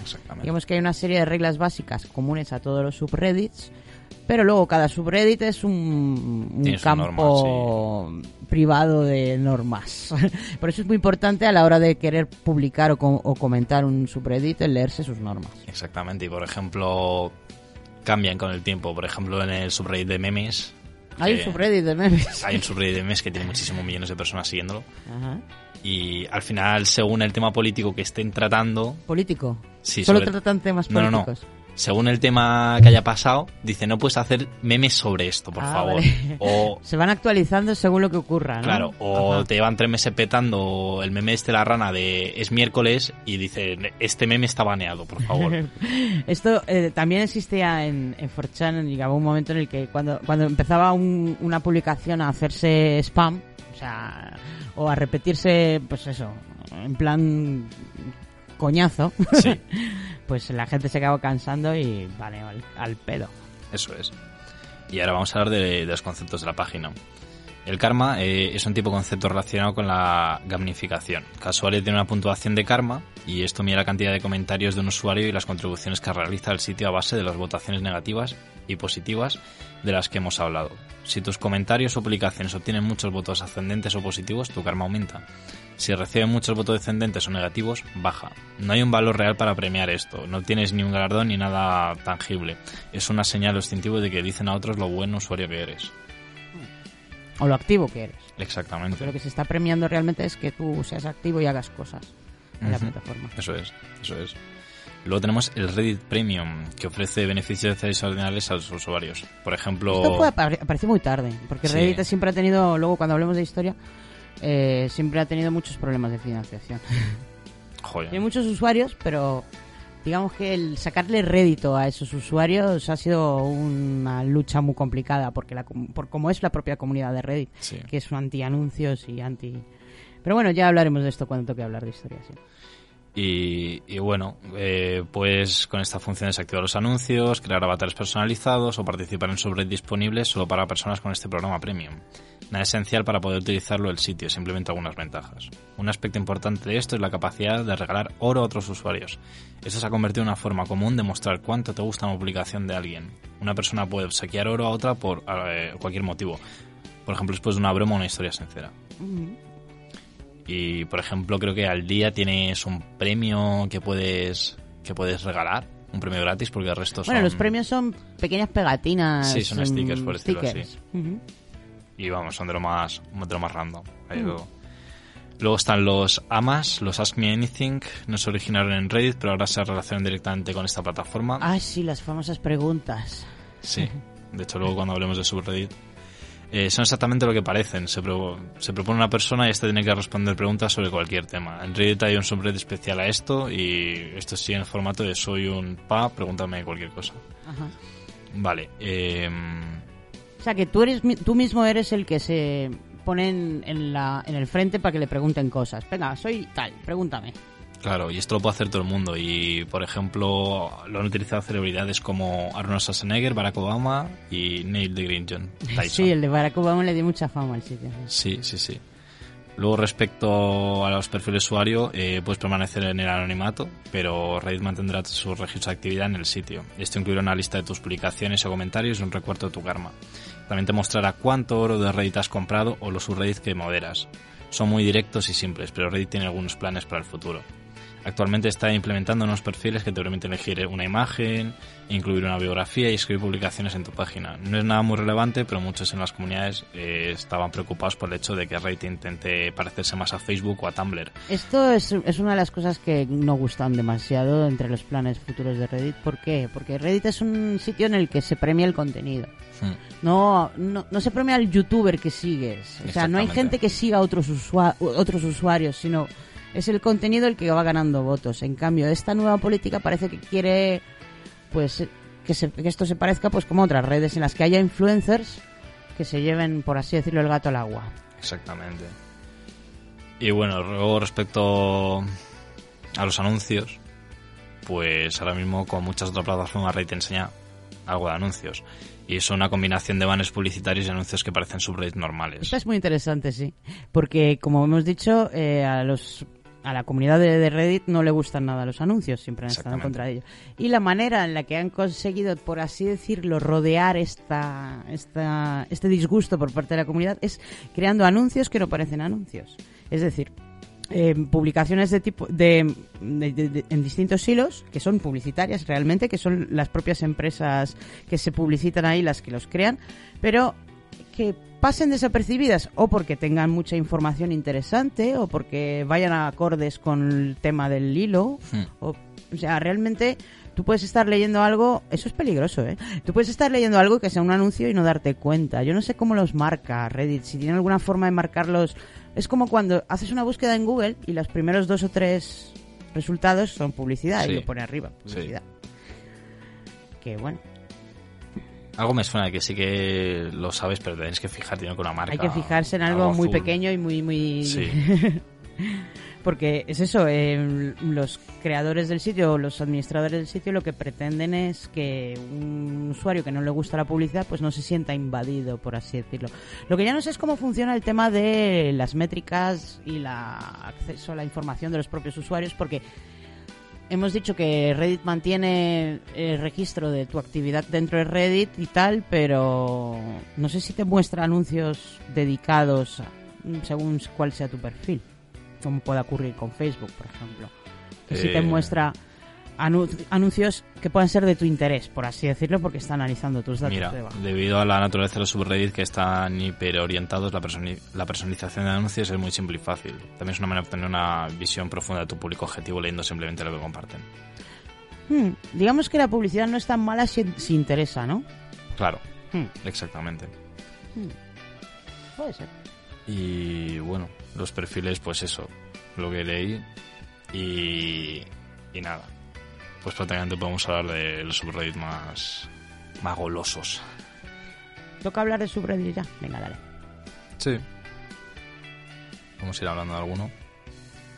Por ejemplo, dentro de las preguntas tenemos uno muy famoso, que de hecho se hacen a un canal de YouTube conozco que hace recopilaciones. Sí, hay unos cuantos. Estaba, estaba buscando yo, por ejemplo, la historia de Reddit y solo me salía historias de Reddit. Sí, exacto, es que ha pasado muchas y hay ahí. preguntas ahí raras y Sí. random, interesantes. Exactamente, entonces está el subreddit de, de Ask, Sí, el Ask. que, que allí pues ha habido un montón de, de preguntas, rollo, ¿qué es lo más perturbado que has visto? O historia muy random, historia muy random. Y, y no sé cuánta gente lo sigue, No sé pero... si estas preguntas están catalogadas de alguna manera por temáticas o está todo mezclado. No, es todo general. Hay preguntas de todo. El subreddit es a Reddit y tiene 34 millones de miembros. Ya ves. Ahora mismo, por ejemplo, hay 86.000 en línea. Madre mía. Exacto. Esto es muy grande, es enorme esta comunidad. Y todo en inglés, ¿no? Porque me han dicho, porque hay muy poco Sí. ma- poca actividad en español. En español es muy poca, pero bueno. Mira, las últimas preguntas que han hecho en plan... Te acabas de ganar la lotería. Eh, ¿cómo, ¿Cómo que dejarías tu trabajo? Eh, Das por hecho que vas a dejar el trabajo, entonces sí ganas la lotería. Exacto. bueno, igual hay gente que le gusta su trabajo y quiere seguir trabajando, ¿qué pasa? Eso ya lo veremos en las respuestas de Reddit. Pero hay preguntas de lo más curiosas, como por ejemplo, el que te ha hecho bullying ha tenido un ataque al corazón bastante severo. ¿Qué harías? Cosas así, en plan... Son preguntas dignas de The Witcher 3. Sí, sí. preguntas grises, entre, ante las cuales no hay una respuesta buena y una mala. Claro, claro. Por ejemplo, mira, eh, ¿qué tradiciones no deberían de haber existido? Eh, ¿Qué es la película que más mentalmente te ha destrozado? O sea, Para ponértela en loop. sí, sí, sí. ¿Y qué más subreddit tenemos? Tenemos, por ejemplo, No, no, no, no oyes. No, no, no, ¿oyes? Sí. ¿De qué va ese? En este subreddit las personas publican clips de momentos en los que las cosas parecen estar a punto de salir terriblemente mal, pero luego se evita el desastre en el último minuto. Muy complicado encontrar un clip de estos, ¿no? Créeme que no. Este subreddit es muy famoso y, por ejemplo, a mí me recuerda uno que, que se llama People Die Inside. Oh. Que son clips de gente en plan que de repente tiene un mental breakdown. No en plan de verdad, pero que les pasa rollo... Llegas ganando todo el partido y de repente te gana en el último minuto. Y la gente, pues las reacciones de las expresiones de la ¿Cómo cara. nos gusta ver reacciones, eh? Somos una panda de cotillas, todos. Sí. Si no, ¿de qué iban a tener tantos éxitos los vídeos de reacción? Tal reacción a cual. Exactamente. Luego, por ejemplo, está Nature is fucking lit. y está relacionado con la naturaleza, ¿no? Y, y ahí pues encontrarás imágenes fascinantes sobre la naturaleza. Por ejemplo, hay otro de, creo que es Animals with, with Arms, que les dibujan a GIFs de, de pajaritos brazos, o rollo, Eso es muy, muy específico, sí. si le meten... A mí me parece una locura, o hay personas con alas también. O sea, si hay animales con brazos. No, no, solo son animales con brazos, rollo, Bueno, de pero el ser, humano la una- el ser humano es una- un animal también. Sí, eso es verdad. Eh, luego, por ejemplo, está Instant Regret, que si te gustan los vídeos de personas o animales que hacen cosas tontas o ridículas y se arrepiente inmediatamente de sus decisiones, ese subreddit es tuyo. Y puedes sentarte y, y ver la falta de sentido ahí durante horas. Luego también hay uno muy divertido, que es el de Photoshop Battles. Anda, qué interesante esto. Mítico. ¿Os acordáis en 4chan cuando alguien subía una foto diciendo, Sí, por favor, ah, photoshéala? Photoshop, photoshopeame esto. Y, y le hacían totalmente lo contrario, hacían un... Qué cosas más alucinantes se hacían ahí. rollo, puedes quitar a esta mujer que está detrás mía en la playa y a lo mejor te quitaban a ti y ponían a la mujer en tu plano. Cosas de buenas. esas. Si es que yo creo que yo tengo la teoría y no es del todo retorcida que la gente que valía la pena en 4chan, ca- habiéndose cansado de tanto de tanto fan de Q y gente de extrema derecha, han abandonado 4chan para volverse Sí. a Reddit. Por eso yo lo llamo el hermano mayor de 4chan o el hermano formal de 4chan. A mí es mi historia lo que me pasó. Yo al final en 4chan pasé muchas horas y buscaba otro foro. Pues, Pues porque ya estabas hasta los cojones de ver ponis, ¿no? Y sí, justo lo dejé en la tapa furro que tuvo ahí 4chan. Dije, pues suficiente. Y, y bueno, pues ahí estoy, ¿no? Y bueno, de Photoshop Battles, pues eso. Eh, no puede ser muy bueno en Photoshop, por ejemplo, pero Son cosas, son, imágenes súper originales, sobre todo cuando ves lo que piden y ves el, el resultado final. Dices, cojones, dices, pero si es lo que realmente es lo que has pedido. Sí, sí. O además premio rollo, por favor, eh, subo la foto de mi gato a hacerle que parezca en plan algo súper súper gracioso y, y- y ves la imaginación de la gente de cómo hacen las imágenes y dices, no, sé- no he visto una cosa así en mi vida ni se me habría ocurrido nunca. Muy bien. Hay gente con un cerebro privilegiado y una imaginación increíble, la verdad. Sí, Y esto es lo que mola de este tipo de sitios, la verdad. Que bueno, que también son, son hasta cierto punto serios, porque, por ejemplo, Reddit es el, un sitio muy habitual para consultar la prensa o consultar Sí. los, em, los sucesos del día. Sobre todo para la gente eso que habla en inglés. Pero para perder el tiempo y hacer el chorra también. sí, pero luego tiene sus redes muy útiles. Por ejemplo, hay uno que es Data is Beautiful, bueno, ¿qué Bueno. dice ese? que... lo he dicho- Adoradores de la información, data. Sí, prácticamente. También había uno que es- creo que se llamaba Wire Spawn, que es gente que en su escritorio eh, rollo te hace una transmisión después de todos los cables colocados y luego como hacen en plan estructuras llevando los cables que no se vean, todo ordenaditos, todo de colores. Eso me vendría bien, la verdad es que mi caos en mi escritorio es alucinante. Es un buen subreddit. la Es un verdad. buen subreddit para He visto mí. cosas ahí. Luego, por ejemplo, también es típico subreddit de recomendaciones rollo Listen to This, de que te recomiendan música o books también, que hablan de libros, te recomiendan tal. Y pf, hay de todo, hay de todo. Hombre, otra cosa que no hemos dicho de los, del Reddit es el, el significado de NSF. ¿Cómo era? No Safe for Working. A ver, pero eso no tiene nada que ver con No Reddit. Ya, bueno, pero que... Esas son las siglas que significan Not Suitable for Work, que son las siglas de para, esto es porno. para que esto es porno. Exactamente. Bueno, puede ser porno o violencia gratuita también, puede ser. Pero digamos que se usa más para el porno. Pero esto, ¿por qué tiene que ver con Reddit? Hay un Porque hay un montón de porno llama- en Reddit. Ah, bueno, pues claro, obvio. Un montón. Un montón de porno, sí, sí. Es, es como, Dios sin mío. censurar. Es, es el sitio con... Madre mía, madre mía. Esto también pasaba en 4chan. Bueno, sí que Eso pasa. es verdad, eso es verdad. Y... eh, ¿Tú conoces a alguno que quieras mencionar? Pues em, yo quería hablar de uno muy interesante porque iba a poner una canción que habla de él, que se llama Place. Place. En, eh, R barra Place. A ver, os cuento sobre Place. Así que así muevo un poquito la escaleta. Em, Place fue un proyecto colaborativo y un experimento social, además, eh, manejado por Reddit, eh, que fue que empezó, pues eso, en el día de los de las bromas, April's Fool's Day, ¿sabes? El, Sí. Que es el 1 de abril todos los años. ¿vale? Eh, en- y esto pasó en el 2017. El experimento implicó que se eh, pusiera en, en manos de, los, de, la, de la comunidad un lienzo en línea de un millón de píxeles, de mil por mil, ¿vale? Eh, ubicado en el subreddit llamado eh, R barra place, donde los usuarios registrados disponían de una paleta de 16 colores y podían modificar un solo píxel cada vez. Después de cada modificación, un temporizador se iniciaba con un tiempo de 5 a 20 minutos para indicar cuándo el usuario podía modificar otro píxel. ¿vale? Y el experimento fue terminado por los administradores de Reddit aproximadamente 72 horas después de su creación, el 3 de abril, y hasta este momento más de un millón de usuarios únicos editaron el lienzo. eh, colocando un total aproximadamente de 16 millones de píxeles. En el instante en el que finalizó el proyecto, más de 90.000 usuarios estuvieron observando y editando este lienzo y el subreddit fue archivado el 19 de abril del 2017 impidiendo ya su modificación.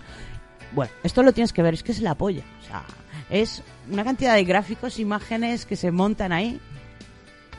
El experimento fue, fue basado en cuatro simples re- eh, reglas. Tienes un lienzo vacío, debes ubicar un píxel sobre él, pero tienes que esperar para ubicar más. O sea, que no puedes hacer esto solo. Bien. Y individualmente puedes crear algo, pero juntos podéis crear algo más. Mm. Estas eran las cuatro reglas que decía. Y esto era lo que te decía de la cita de antes. Em, bueno, eh, las primeras horas del experimento fueron caracterizadas por la ubicación aleatoria de píxeles y los caóticos intentos de crear una imagen coherente, ¿sabes? Eh, entre las primeras secciones que empezaron a aparecer en el lienzo eh, apareció una esquina enteramente llena de píxeles azules que fue inmediatamente llamada The Blue Corner en homenaje a un Pokémon. Y cuando, cuando a medida que se iba desarrollando, algunos subreddits de diferentes comunidades también entraron a machete en el asunto, sobre todo aquellas relacionadas con videojuegos o con deportes y, o con diferentes países, ¿vale? Entonces esto se llenó de, de pues, Pikachu se iba a decir, de diferentes personajes de videojuegos, em, diferentes personalidades del mundo del deporte o banderas que iban que estaban luchando ahí por mantener la por mantenerse para para no ser borrados por así decirlo porque claro todo esto está cambiando constantemente Em, bueno, pues em, estas diferentes secciones fueron desarrollándose en esfuerzos coordinados. Algunas comunidades intentaron montar la Mona Lisa o la Noche Estrellada de Van Gogh. Em, fueron eh, creados numerosos pixel arts a partir del experimento, variando entre personajes ficticios, memes de internet, banderas y obras de arte famosas, así como los diferentes cultos. Igual que se hizo un culto en Twitch con lo de Twitch juega Pokémon, pues algo parecido pasaba aquí, que diferentes dioses iban apareciendo en el lienzo y tomando el poder y fue gracioso, fue gracioso, la verdad. Em, Joder, o sea, tremenda batalla. sí, sí, tremenda batalla. o sea, había, por ejemplo, una bandera de arcoiris que iba corriendo para todas partes. Iba, hubo un momento en el que eh, borró la bandera estadounidense, claro. Los gays quieren borrar América, ¿sabes? Un montón de cosas. Bueno, esto hay que verlo. La verdad es que es una, un- una iniciativa que vale la pena ver, literalmente. Y la canción que os voy a poner a continuación, que se llama De hecho, se llama... El vídeo el vídeo te va demostrando cómo va cambiando este lienzo a medida que va evolucionando el, el, el experimento. La canción se llama Reddit's Are Place de Ultimate Showdown. Sí, así se llama. Y os voy a dejar también el enlace cuando publiquemos el podcast para que veáis el vídeo porque es que es la polla, o sea, es una cosa alucinante, alucinante. Así que voy a dejaros ahora con esta canción y luego hablamos de historia.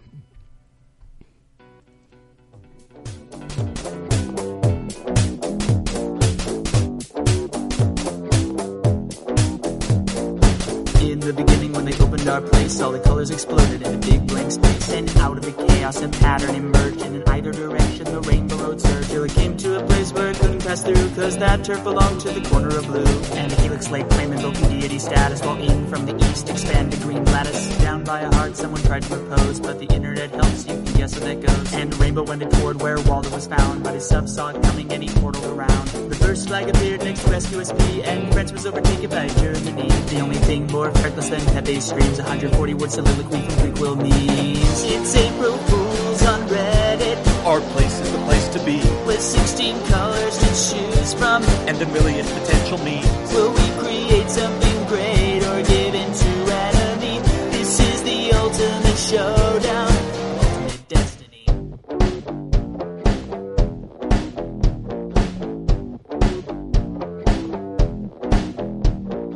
Spoilers, identity retreated up because it got overtaken by the heroes of the storm. Starry Night survived the fight in Go.bmp, and the Stones achieved Nirvana with a tab of LSD. Pink Floyd's prism made a truce with Ireland, while a different sort of rainbow violated. Orica's persistence in the center of the square gave proof through the night that our flag was still there. The Falcons somehow blew a 25-point lead, and the upside-down Skeletor smoked a little weed. Mancat was erased and recreated all fromage, while the Swiss fought off attacks and Mona Lisa's décolletage. Vendors as was silver and then golden and then wood, and the Swedes took over Denmark just to show them that they could. Link made peace with Chicago, Illinois, while Bitcoin's Mega Man shot that boy. It's April Fool's on Reddit. Our place is the place to be. When I look back on this video, It will seem so 2017. collaboration is fun. On that we all can agree. This is the ultimate showdown. Then everything changed as a new force emerged. Its objective was simple that all colors be purged. These users spread darkness. They called it the Void. They were no fun at all, and everyone was annoyed. No symbol was spared by these griefers and trolls, as all art was subsumed by indifferent black holes. The lurkers all asked, Is this the end of our place?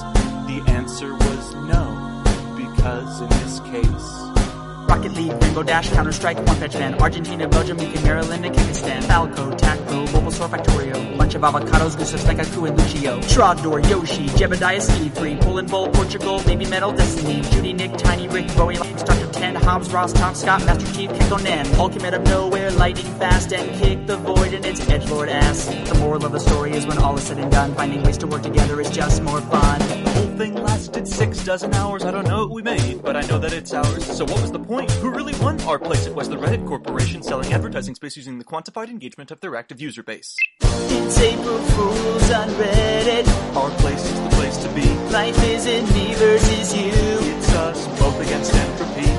And everybody can thrive if we pursue harmony.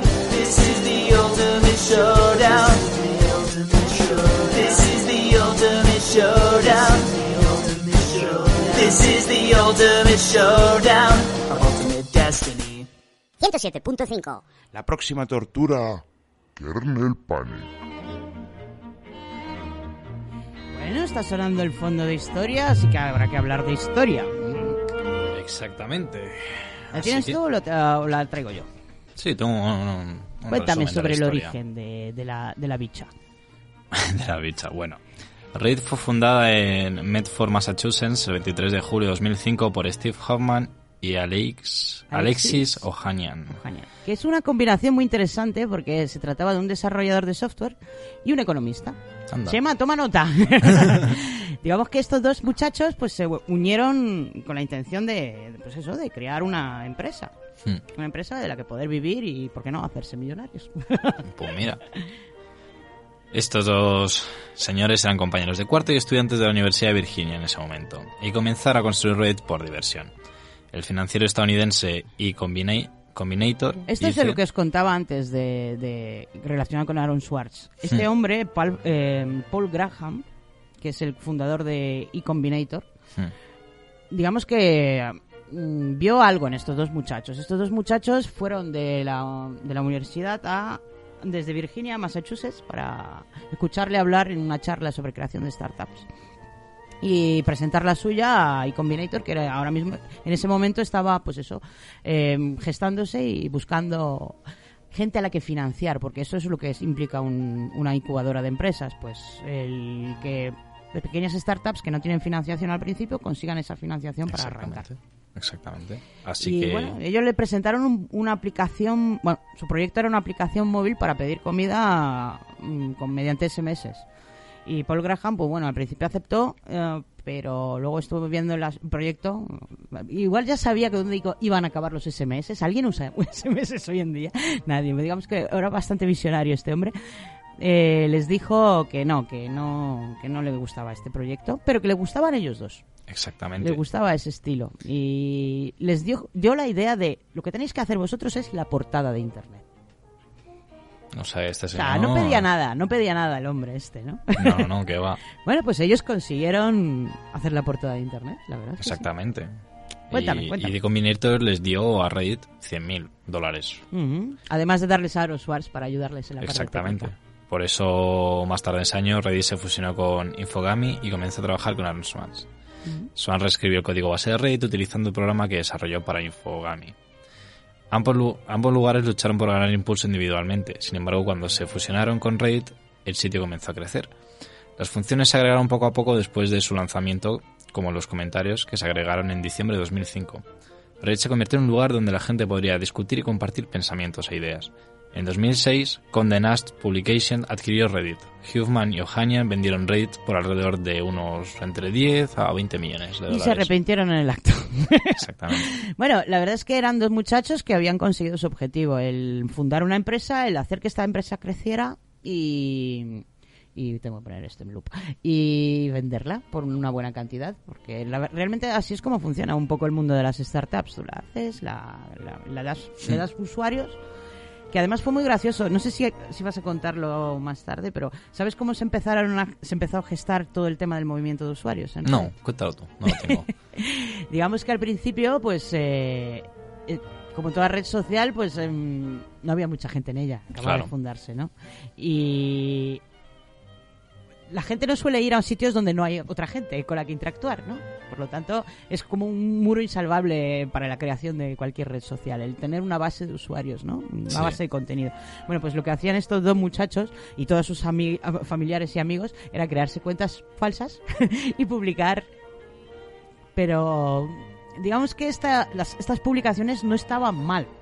O sea, no eran las típicas publicaciones cutres ahí eh, eh, creadas para que haya movimiento o tráfico. No, eran publicaciones interesantes que además estos dos chavales se tiraban 24/7 pensando en estas publicaciones y en la manera de hacerlas más, más interesantes para el público. Y así es como poco a poco, mediante estas cuentas falsas, el sitio iba adquiriendo us- usuarios reales. Toma ya. La verdad es que nunca había pensado en esa Es barrera. muy- es- esto, igual que lo de la publicidad encubierta, son ideas de gente muy, muy inteligente y muy malvada. Sí, la verdad que Y sí. muy capaz. Yo ole aplaudo. Y bueno, entonces en- más adelante el equipo se mudó a San Francisco, donde Reddit comenzó a convertirse en una empresa más corporativa. corporativa perdón. No fue hasta 2011 que comenzó su propio negocio junto con Nast y se convirtió en una subsidiaria de la empresa matriz Advanced Publications. Reddit necesitaba ganar dinero en su sitio web, por lo que además de publicidad también introdujeron membresías. Que es lo del premium que hablabas antes. Exacto. Si queréis, eh, el tema de, eh, de la publicidad, ya te- os digo que fue un, un bache parecía, que parecía insalvable. De hecho, Reddit desde el principio fue un refugio seguro para la programación y el contenido de Not Suitable for Work, cosa que no le gusta nada a los publicistas y a las empresas que se publicitan. Pero bueno, eh, también poco a poco se iban haciendo otros temas como la política, la cultura o el entretenimiento mm, cada vez más populares. Y con, en, el 2008, con un nuevo presidente y una crisis financiera en curso, los usuarios acudían a Reddit y se sumergían en encendidas discusiones en ellos. Esta fue la señal en el que, que vieron sus dueños para empezar a mejorar la plataforma. Desde el punto de vista estético, la plataforma la verdad es que ha cambiado poco y mucha gente la acusa de esto, de ser un poco cutre, ¿no? Un poco fea. Pero lo cierto es que no ha cambiado desde el punto de vista estético porque es útil, o sea, es cómoda. Sí. Así donde la ves fea, es súper cómoda, todo el mundo sabe dónde encontrar las cosas. En cuanto se quita el, el flashazo inicial de uff, cuánta Sí. letra, cuánto que leer, mucho, mucho texto. Es verdad. Pero bueno, es que es mucho texto, es que es un, es un sitio para texto, es un foro, coño, ¿qué Exacto, quieres? Que no haya mucho texto en el foro. Pedazo ma- mameluco. Sí, que la gente no... Pues esto, eh, la luna hizo que la luna de miel entre, entre los creadores de- del sitio y Condé Nast, que es un, una editorial que adquirió la empresa, pero ellos siguieron trabajando para ella, ¿sabes? Eh, no, no te creas que la abandonaron. Pues em, empezaba, pues eso, a, a tener esa relación empezaba a hacer aguas y el Condé Nast pues em, empezó a pensar en maneras de monetizar esto, porque sí, había muchísimos usuarios pero mm, por chorrocientos usuarios. Pero claro, si esto no lo amortizas, no le sacas partido, Claro. ¿para, para qué quieres esa plataforma? No vas a querer, eh, no vas a quererla para, para yo qué sé, dar conocimiento al mundo. Eh, otra cosa que hizo Condenas fue despedir a Aaron Swartz. Por si no os parecía Mm. obvio, pues esto es lo primero que hizo. Vaya. ¿Qué es esto de difundir gratis las cosas? Aquí yo he venido a hacer negocio. Tiene sentido. No se puede, no se puede. Eh, un desarrollador de Reddit deprimido, Michael Shiraldi, publicó en su blog la frustración. Decía: eh, Todo el mundo escribía en su blog por aquel entonces y est- en este post insinuaba la, la existencia de Reddit Gold, un servicio de premium, y, los usuarios estaban tan entusiasmados con la idea que eh, decidieron pagar por ella. Había una trampa. Reddit Gold ni siquiera existía. O sea, Mm. una de las cosas que hizo este muchacho fue lanzar un globo sonda, a ver qué tal reaccionaba la gente. y la verdad es que la gente reaccionó muy bien. Sorprendentemente, eh, gran parte de la base de usuarios de de la llamada comunidad de Reddit estaba ya dispuesta a pagar por cosas en Reddit. Ya fuera por todas estas cosas que hemos dicho de los stickers y Mm. tal. Pequeñas cantidades que pudieran pues mantener la plataforma a flote. Porque es importante mantener la, plataforma a flote. Exactamente. Bueno, pues los usuarios acabaron respaldando este cambio que finalmente creó la función de Reddit Gold, sin que, sin que existiera antes. Y una vez estuvo el Reddit Gold en marcha, el tráfico superó los mil millones de visitas en enero de ese año. Esto ayudó a Reddit a convencer a los posibles anunciantes, que antes eran reticentes debido a los contenidos not suitable for work, a que desembolsaran el dinero. Hmm. Eso. Es que... Decía, eh, decía Kuroshi, eh, ay, es que esto no sé cómo pronunciar este hombre, Kuroshi, Korish Kilimanjari, creo que es. Este fue un directivo que dirigió la compañía durante un tiempo. Decía, no hay muchos anunciantes que quieran que sus anuncios sean vistas por fans ateos, libertarios y amantes del porno de Ron Paul. fue una mierda y fue una venta difícil, pero nos hizo entrar en la puerta, por la puerta. En serio.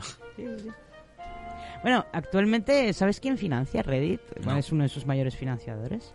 Sorpréndeme. Tencent. En serio. China. Madre. Me encanta. Me Tiene encanta. en verdad, Viva eh. Tencent. Tencent, que poca gente conoce su nombre, pero es, digamos, la empresa de videojuegos más grande del mundo ahora mismo. Mm. Y lo bueno es que pocos conocen su nombre. Aquí hablamos de eh, que si Activision, que si Ubisoft, que no, Tencent. Mm. Tencent es la empresa que lo, que lo va a controlar todo. Ellos son el Microsoft. para ello. bueno, Microsoft compró Activision hace nada, ¿eh? Sí, la, la compró por el doble de su precio. Sí, sí, es verdad. Pero bueno, mm, ¿qué más contar de la historia? Porque... Poco más. eh, digamos que los fundadores, después de una temporada frustrante fuera de Reddit, pues volvieron, volvieron y con sus geniales y, y originales ideas, pues todavía, todavía a día de hoy siguen trabajando en ello. Eso es. Realmente Reddit logró su objetivo, ser la portada de Internet. En lo que se refiere a habla inglesa, desde luego que sí. Sí. Eso es verdad. Mm, Tenía por aquí algún dato de Alexa, que si no lo sabéis es el- la web de internet que mide las, el tráfico y tal, que decía que se trata de la cuarta web más visitada de Estados Unidos y la sexta del mundo. Sí, esto creo que lo has dicho tú antes. Sí. Y bueno, pues esto es. Eh, quería también comentar un poco cosas sobre polémica. Voy a cambiar de fondo.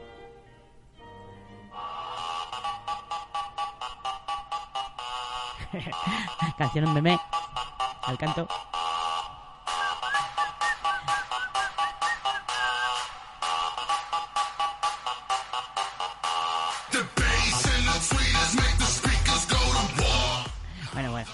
Esta canción la tenía que haber puesto de canción, no de fondo. que mola. Sí. Bueno, vamos a dejarlo así. Y vamos a ver eh, cuáles son los mejores subreddits eh, y algunas de sus polémicas. Aquí yo tengo la lista de las mías, tú ya has mm, leído las tuyas. Yo tengo algunas aquí también. Primero tenemos eh, R, eh, o sea, R barra Futurology. Este, si, si te gusta la tecnología, es un indispensable. Además, eh, si no te interesa el último informe de ganancias de Apple o la última controversia de Facebook, te recomendamos visitar Futurology, eh, donde se trata sobre las tecnologías más interesantes y más ambiciosas eh, en las que está actua- actualmente trabajando la, hu- la humanidad sin el componente económico. Esto es un poco molesto como fondo. Voy a poner otra cosa más tranquila. Space Cats. Está. Vale. ¿Qué más cosas? La de No No Yo también la tenía yo. Eh, luego tenemos The Reverse Animal Rescue. Uh, En sea, este es- ¿Qué? Sí, En este subreddit tenemos a usuarios que toman vídeos y archivos GIF de personas que rescatan animales y luego los ponen en reverso para que parezca lo contrario. Hola, qué bueno. En serio. Es decir, parece que parecería que están tratando de maltratarlos. La verdad es que es un poco un poco un poco extraño este foro. Digo, este subreddit. No solamente estás viendo un clip revertido y no una representación del evento, sino que no tienes que sentirte culpable cuando parecería que alguien está matando un gatito. O sea, un poco cruel, la verdad.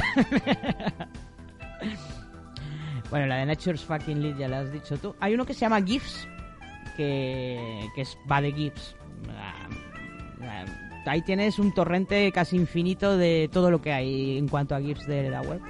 Así que en GIFs tienes todo lo que sería vi- viral, por así decirlo. Sí, sí, es verdad. Eh, luego están eh, Instant Regrets, que serían vídeos de personas o animales que hacen cosas tontas o ridículas y se arrepienten inmediatamente de sus decisiones. este también es bastante específico. En fin, puedes sentarte y maravillarte ante la falta de sentido común de la gente y al mismo tiempo alimentar tu propio ego. O sea, es un win-win. Las Photoshop Battle ya las has, eh, las has citado tú. Luego, Meme Economy. O sea, yo no sé si cuando nos hable- Chema de economía con vacas va a utilizar este subreddit como referencia. Pero bueno, aquí básicamente los usuarios hablan de los memes como si fueran acciones en bolsa y tratan de predecir cuáles se volverán más populares o caerán en la desgracia. la verdad es que está muy interes- interesante esto. Y si le subas el componente NTF, ya de coña.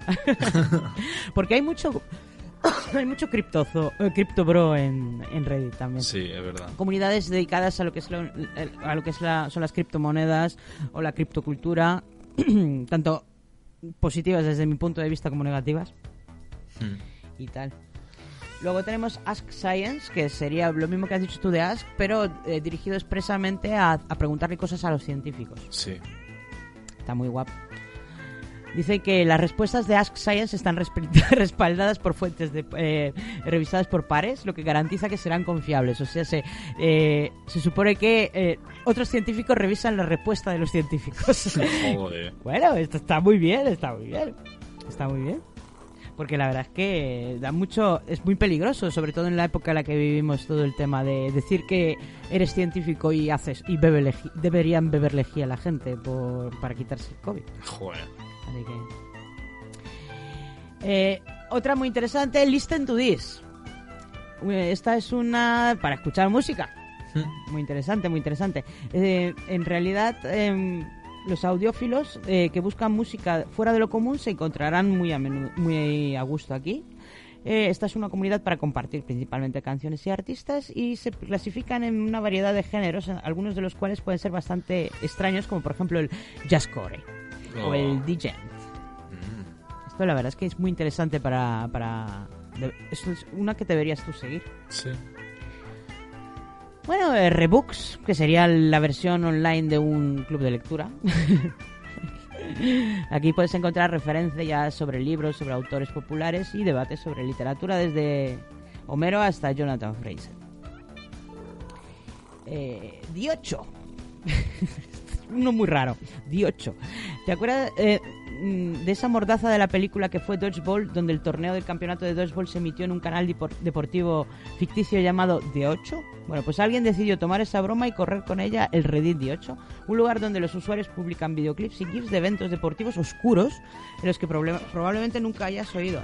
Navega a través de publicaciones principales y encontrarás cosas como pala de surf, fútbol de bicicleta o digitalización sincronizada. Eh, Aquí debería estar lo de planchar eh, mm, mm, haciendo submarinismo que tanto le gusta eh, a, a, a Oscar. Un saludo para nuestro Oscar, que es un gran planchador submarinista. Oye, planchar su- haciendo submarinismo tiene lo suyo. Sí. Y bueno, yo qué sé. Los típicos. Ah, hay uno que se llama Hold My Red Bull. Sujeta mi Red Bull. Que es el, el mejor de la subfamilia Hold My Drink. Sujétame lo que sea. El primero de esta familia fue Hold My Beer, que es una comunidad dedicada a hacer gifs y vídeos de personas alcoholizadas intentando acciones que no harían sobrias. Luego la popularidad de este primer subreddit inspiró a otras personas a crear sus propias actividades y Hold My Red Bull es ligeramente diferente y presenta a personas que hacen actividades extremas que desafían la muerte. Dios, es verdad, es verdad. Es bueno. ¿Qué más? ¿Qué más? Brand New Sentence. Si quieres un toque extra de humor en tu vida, te tienes que suscribir a esta comunidad. La premisa es que las personas comparten clips con regularidad de publicaciones y redes, eh, redes sociales que contienen frases tan creativas que es probable que nunca antes se hayan escrito. También contiene mucha paja. Hay frases que ya se han- están hasta en la sopa, pero bueno. Son divertidas. Eh, vídeos increíbles también puedes ver en Praise the Cameraman. En los que te quedas flipando y diciendo, joder, ¿qué? ¿Cómo rayos hicieron este vídeo? ¿Qué, qué- cojones? Mm, Battle Stations, R Battle Stations. Esta es un subreddit de configuraciones de computadoras de escritorio. Y en este espacio tendrás un montón de ideas sobre cómo arreglar tu, tu escritorio de manera productiva. Hmm. Pero ya no hablamos del físico, hablamos del escritorio virtual de tu ordenador. Anda. Hostia, qué bueno. Yo creo que es, este es un hijo del, del que citabas antes. Sí, sí, Igual sí. que el de, el de Hold My Red Bull es hijo del Hold My Beer. y bueno, que hay miles. O sea, este es muy interesante. R 100 years ago, eh, 100 years ago. Este subreddit, eh, en este subreddit podrás ver publicaciones sobre algo que pasó hace 100 años. Aquí los aficionados de la historia pues encontrarán cosas muy interesantes. Ya sean fotos fascinantes, recortes de periódicos de más de un siglo, en fin. Mm, next fucking level. Este eh, nombre básicamente abarca toda la fibra del subreddit. Si necesitas un poco de inspiración, Next fucking level te la dará. Puedes encontrar inventos, actos que desafían la muerte o obras de arte asombrosas. Ese subreddit es la, la locura en persona, ¿eh? ¿Has estado ahí? Sí. Pues bueno, lo que hace es eso, reunir a gente con talento. Esto, ¿Cómo mola esta música, verdad? Me gusta. Además se oye... Seguro que, que el subreddit de gatos tiene, tiene muchos millones. Sí. Muchos. No sé si la gente de, de, de Reddit también cuenta con, con la con la maravillosa los maravillosos salvadores de gatos que, había en 4chan que ya sabes que 4chan ha llevado a la cárcel a gente por maltratar gatitos. Y también les han arruinado la vida. Sí. pero bueno no sé seguramente haya seguramente haya. Aunque con lo de los reverse animals lo dudo. Bueno, ¿y qué polémicas sur- surgen de, de, mm, de estos subreddits? Por ejemplo, la más famosa que se me ocurre ahora, así últimamente, y que salió en toda la prensa y en todos los telediarios, fue el bombazo con Game con, con, con GameStop, ¿era? GameStop, sí. GameShop. ¿Dónde tengo el artículo? Lo tengo por aquí. No, espera, GameStop. GameStop, sí era, sí era GameStop.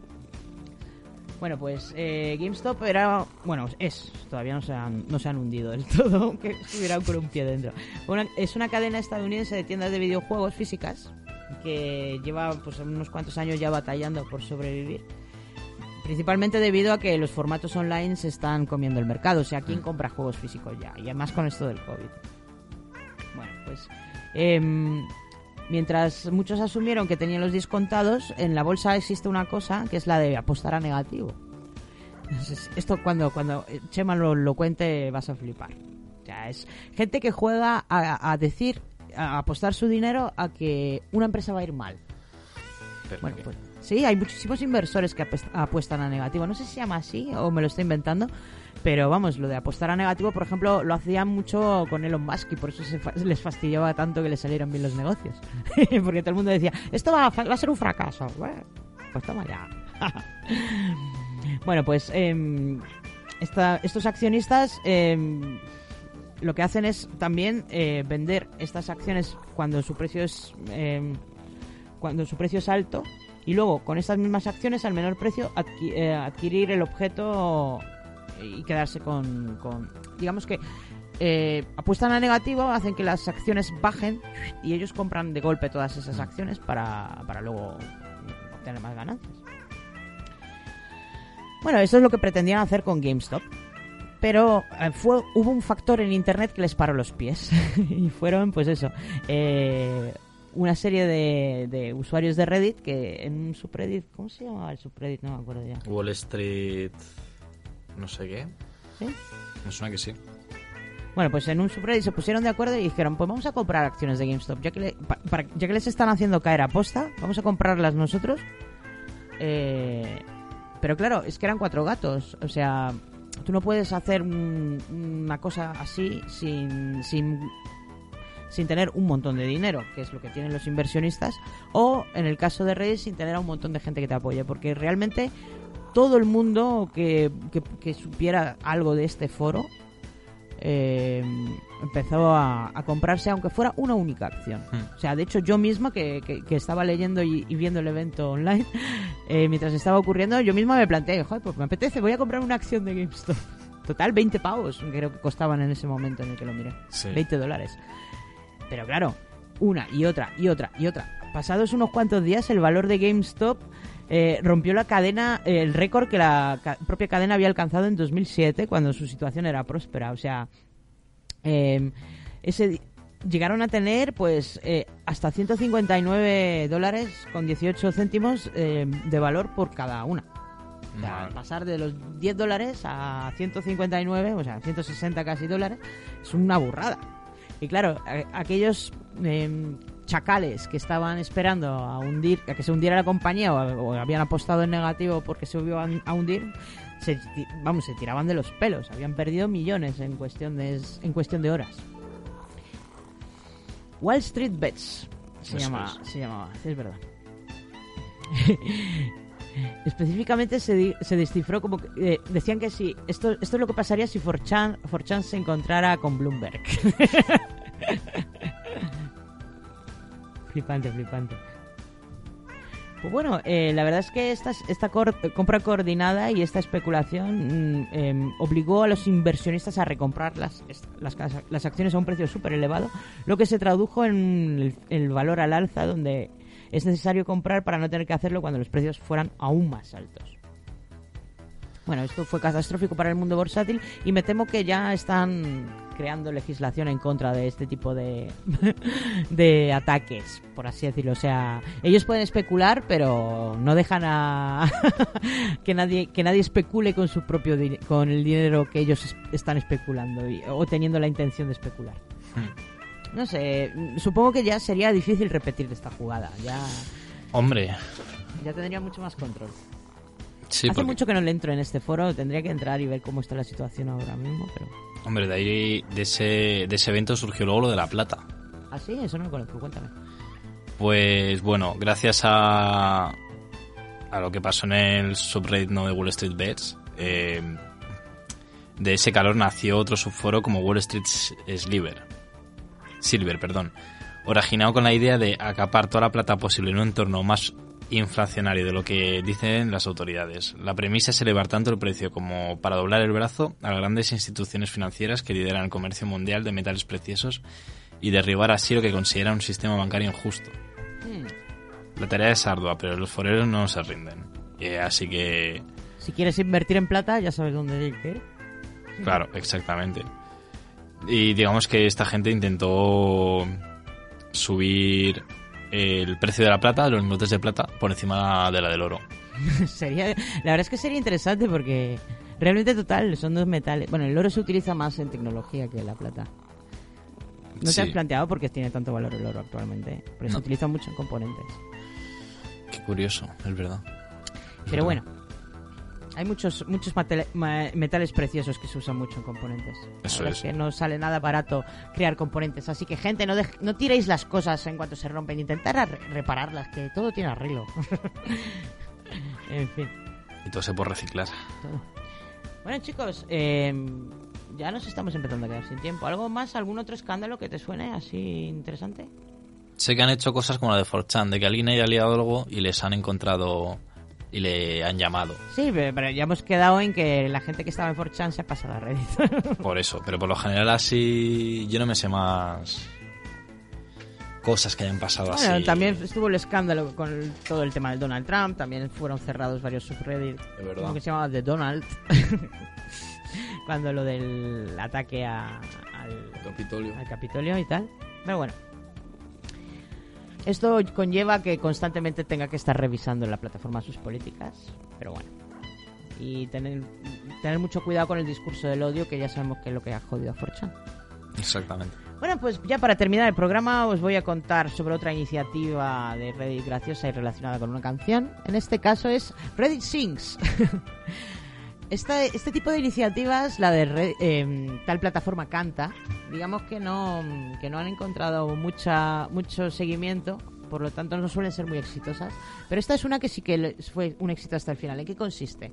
En que alguien, un forero, pone el comienzo, la primera línea de una canción y los demás tienen que seguirla. Así hasta el final. Y hay un. De hecho, la canción que os voy a poner también tiene un vídeo en el que se ve cómo, cómo la van siguiendo. Así que es, es, un, es, un, es un juego interesante y divertido. La canción en particular es un mashup. O sea, es una mezcla de varias canciones. Y se llama Everybody's Circulation. O la circulación de todo el mundo. Y con ella nos despedimos ya hasta la semana que viene, niños y niñas. Espero que seáis muy malvados.